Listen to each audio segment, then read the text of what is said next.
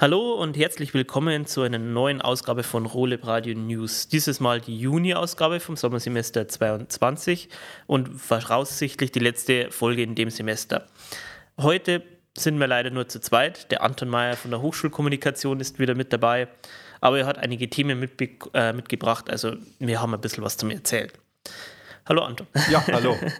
Dann ähm, fangen wir gleich an mit dem ersten großen Thema und zwar hat der Lehrpreis stattgefunden. Was ist denn der Lehrpreis? Also der Lehrpreis, das ist ganz, ganz wichtig, ist jetzt kein Preis, den irgendwie die Hochschule oder die Hochschulleitung vergibt an Lehrende, sondern dieser Lehrpreis wird wirklich von den Studierenden vergeben. Ja, also da äh, gibt es Nominierte und ähnlich wie bei einer Oscarverleihung gibt es dann halt eine Siegerin oder einen Sieger. Und äh, die, die gewinnen, können sich sicher sein, dass sie halt wirklich auch von den Studierenden aufs Podest gehoben wurden. Also das ist jetzt kein formaler Akt, äh, an dem die Hochschulleitung irgendwie sagt, der macht gute Arbeit, sondern es kommt wirklich darauf an, wie kommt denn der Professor, die Professorin bei den Studierenden an. Ja, das ist ja schön, schön gemacht, also dass da die Studierenden wirklich entscheiden, wer, wer gute Lehre macht für die eigenen Leute. Ähm, ja, wer hat denn da so gewonnen? Also ähnlich wie beim Oscar gibt es da verschiedene Kategorien. Die erste Kategorie, das war Vorlesungen. Und da gab es insgesamt ähm, vier Nominierte und gewonnen hat die Professorin Holly Ott, die für die sozusagen beste Vorlesung äh, ausgezeichnet wurde oder für ihre Art der Vorlesung. Ähm, das heißt jetzt aber nicht, dass die anderen irgendwie wesentlich schlechter gewesen wären, aber es kann halt nur einer oder eine gewinnen. Ähm, die anderen, die Nominierten, haben sich ebenfalls sehr gefreut und äh, ja, aber die Holly Ott hat halt in diesem Jahr diesen Lehrpreis für die beste Vorlesungsveranstaltung sozusagen gewonnen. Ähm, die nächste Kategorie, das war dann seminaristischer Unterricht. Ähm, hier gab es äh, drei Nominierte und gewonnen hat hier die Professorin Edeltraut Botzum. Und ähm, dann gab es die Kategorie englischsprachige Lehrveranstaltungen und da konnte sich dann wieder die Professorin Holly Ott freien. Also die wurde zweimal ausgezeichnet und äh, das ist schon eine ganz besondere Sache, wenn man wirklich in zwei Kategorien gewinnt. Dann hatten wir noch die Kategorie für die Lehrbeauftragten. Auch hier hat eine Frau gewonnen und zwar die Katrin Müller. Und äh, dann noch bei den Tutoren, das ist ja auch sehr wichtig, dass es Tutorinnen und Tutoren gibt, die äh, ja einfach da wirklich gute Arbeit leisten und die Studierenden unterstützen. Und da wurde geehrt der Aaron Beischel. Ja, das sind ja viele, viele Gewinner und schöne Preise. Also gab es irgendwie Preise? Weißt ja, also es hat jeder eine ganz tolle Trophäe bekommen, also so in äh, ja, Glasoptik. Äh, also wirklich sehr, sehr schön, sehr, sehr wertig. Für die Damen gab es natürlich auch noch äh, einen Blumenstrauß.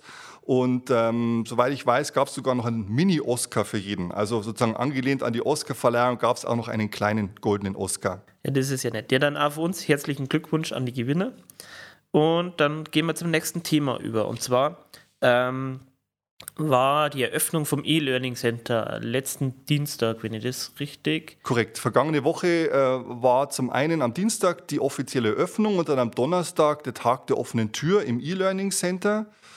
Und äh, ja, ganz wichtiger Schritt für die Hochschule beim Thema E-Learning. Also man muss ja sagen, das Thema E-Learning ist ja jetzt nichts Neues an der Hochschule. Ja. Das äh, ist ja hier schon seit vielen Jahren, dass es ähm, digitale Formate gibt. Aber man muss schon sagen, jetzt durch diese Corona-Pandemie hat das Thema natürlich ungeheuer an Bedeutung gewonnen. Ja. Das war, äh, ja, man musste im Prinzip sehr schnell äh, überlegen, wie geht man jetzt damit um, Distanzunterricht zu machen. Man konnte natürlich auf was zurückgreifen, was man schon erprobt hat, aber es war auch wichtig, Neues auszuprobieren. Da wurde viel gemacht. Ähm, und jetzt aber mit diesem E-Learning Center ist wirklich eine ganz, ganz tolle Serviceeinrichtung entstanden, ähm, die sich an alle Hochschulangehörigen, also in erster Linie Studierende und Lehrende richtet die sagen, ich möchte jetzt mal wirklich äh, digitale Technologien und digitale Tools ausprobieren. Ähm, ich kenne mich da vielleicht noch nicht ganz so gut aus. Äh, und da hat man wirklich die Möglichkeit, dass man das alles mal wirklich ganz hautnah ähm, sich erklären lassen kann und ausprobieren kann. Ja, das ist ja schön. Ähm, ist das dann einfach offen für die Studierenden oder muss man sich wahrscheinlich anmelden? Also ich denke, man kann auf alle Fälle mal äh, so vorbeikommen ohne Termin.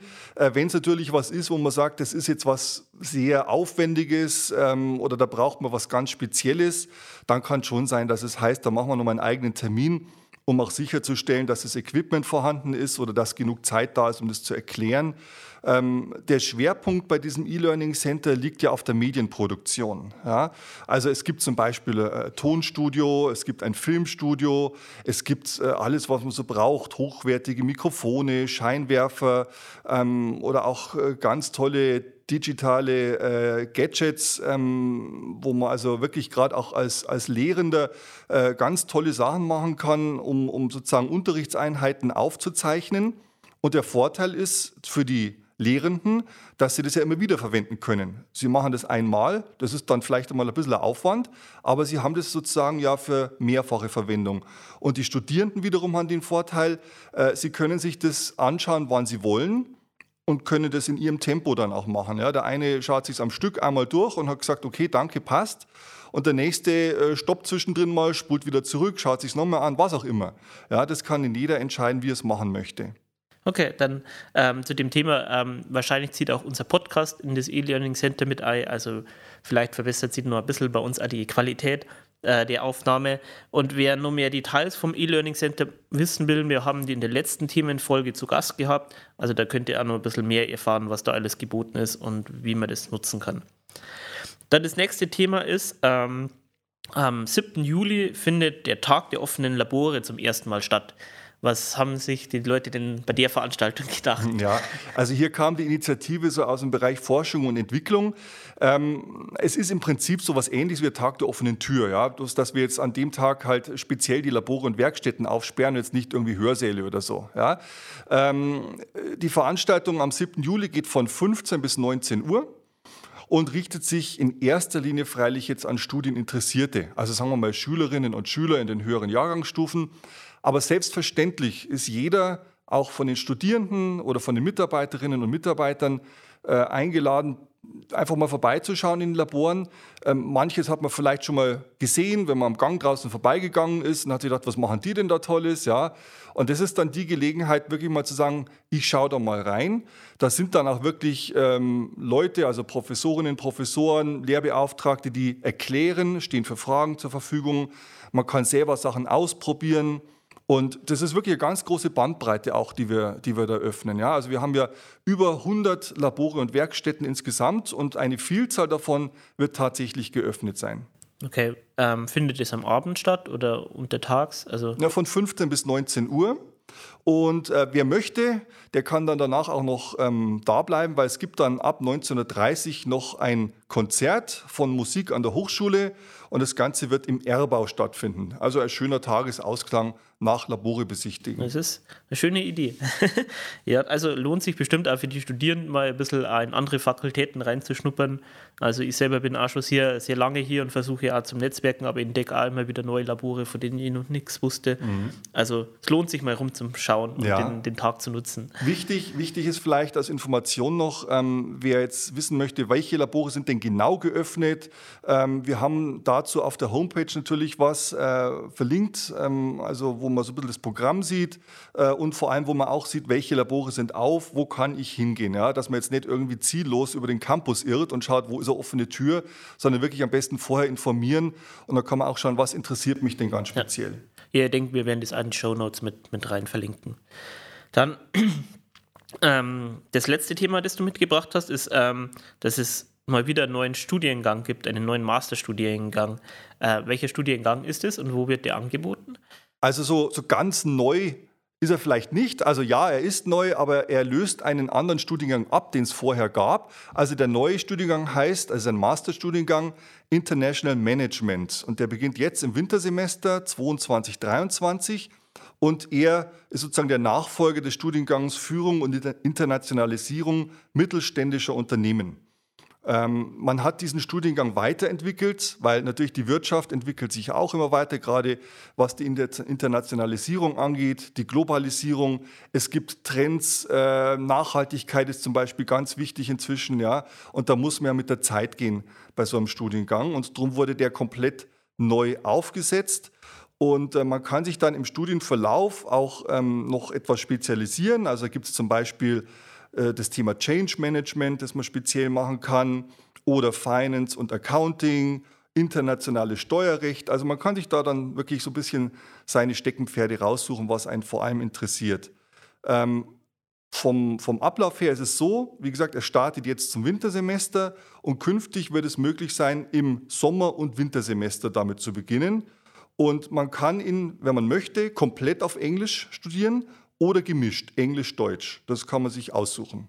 Okay, aber Englisch ist immer Anteil von Also Englisch ist, also International Management, ich glaube heutzutage in der, in der globalen Wirtschaft ohne Englisch geht es überhaupt gar nicht. Und ähm, das ist natürlich förderlich, wenn man im Studium dann auch entsprechend schon trainiert wird. Ja, das stimmt.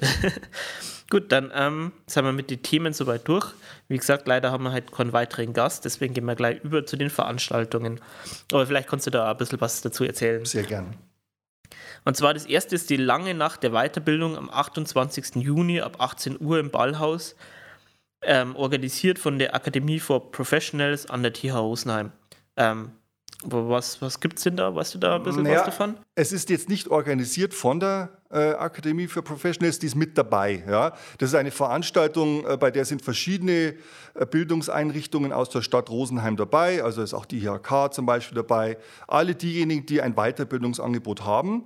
Und dazu gehört natürlich auch die TH Rosenheim. Ja. Also wenn man dorthin geht, wie gesagt, äh, am 28. Juni, 18 Uhr geht es los im Ballhaus in Rosenheim, dann äh, trifft man verschiedene Anbieter an. Ja. Man kann mal schauen, was, was haben die Einzelnen so im Programm und natürlich auch die, die Akademie for Professionals an der TH. Aber es ist mit Sicherheit eine sehr interessante Veranstaltung, äh, kann man auch mal weitergeben, wenn man irgendwie Bekannte hat, die sagen, sie interessieren sich vielleicht für Weiterbildung, die schon im Job sind, ähm, sollen die auf alle Fälle mal vorbeischauen.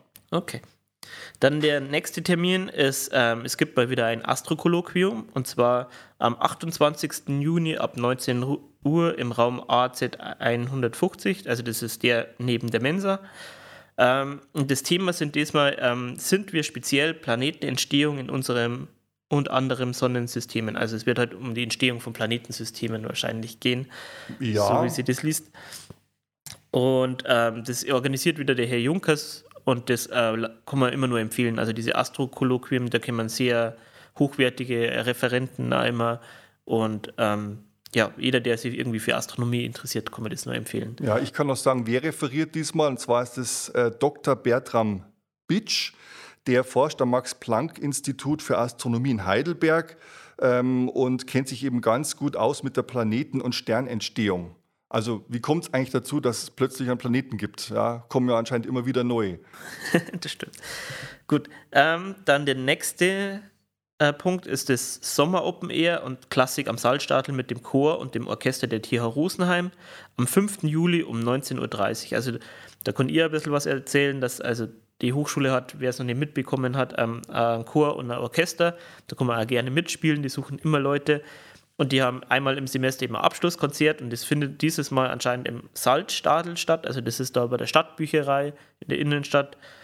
Und kann man nur empfehlen. Also es ist immer sehr, sehr schön zum Anhören und ähm, ja, kostet nichts wahrscheinlich. Und dann kann man sich das ja am Abend mal genießen, wenn man mal gerade keine Lust auf Lernen hat. der nächste Punkt ist äh, Vortragsreihe äh, CB Live am Campus Burghausen. Da ist diesmal um, am 6.7. um 18 Uhr im Audimax, also das ist der große Vorlesungssaal wahrscheinlich im Campus Burghausen. Ja. Und das Thema ist, wie leben wir in zehn Jahren? Ergebnisse einer angewandten Zukunftsforschung. Ähm, warst du da den Referenten? Es sind, ich weiß, dass es mehrere Referenten sind, äh, aber bei dieser Vortragsreihe in Burghausen sind immer ganz hochkarätige Gäste auch da. Also wirklich äh, sehr interessantes Thema ja auch. Ne? Also wie, wie ist es in zehn Jahren? Man, man hat so seine persönlichen Vorstellungen und dann kommt meistens doch alles ganz anders. Ähm, Gerade aus technischer Sicht kann man gar nicht erahnen, was in zehn Jahren eigentlich möglich sein wird. Ähm, und ich denke, dass, dass bei der Veranstaltung man schon einiges erfahren wird, von dem man sagt, hm, hätte ich jetzt gar nicht gedacht. Aber es ist nur vor Ort. Die alten, also die früheren Veranstaltungen waren ja online, die sind diesmal. Richtig, wir sind wieder in Präsenz. Okay. Und ähm, der letzte Punkt, den ich noch dabei habe, ist äh, Musical am Inn. Die Musik Musical AG am Campus Mühldorf ähm, macht am 29. und 30. Juli ein Musical ähm, im Stadtsaal in Mühldorf.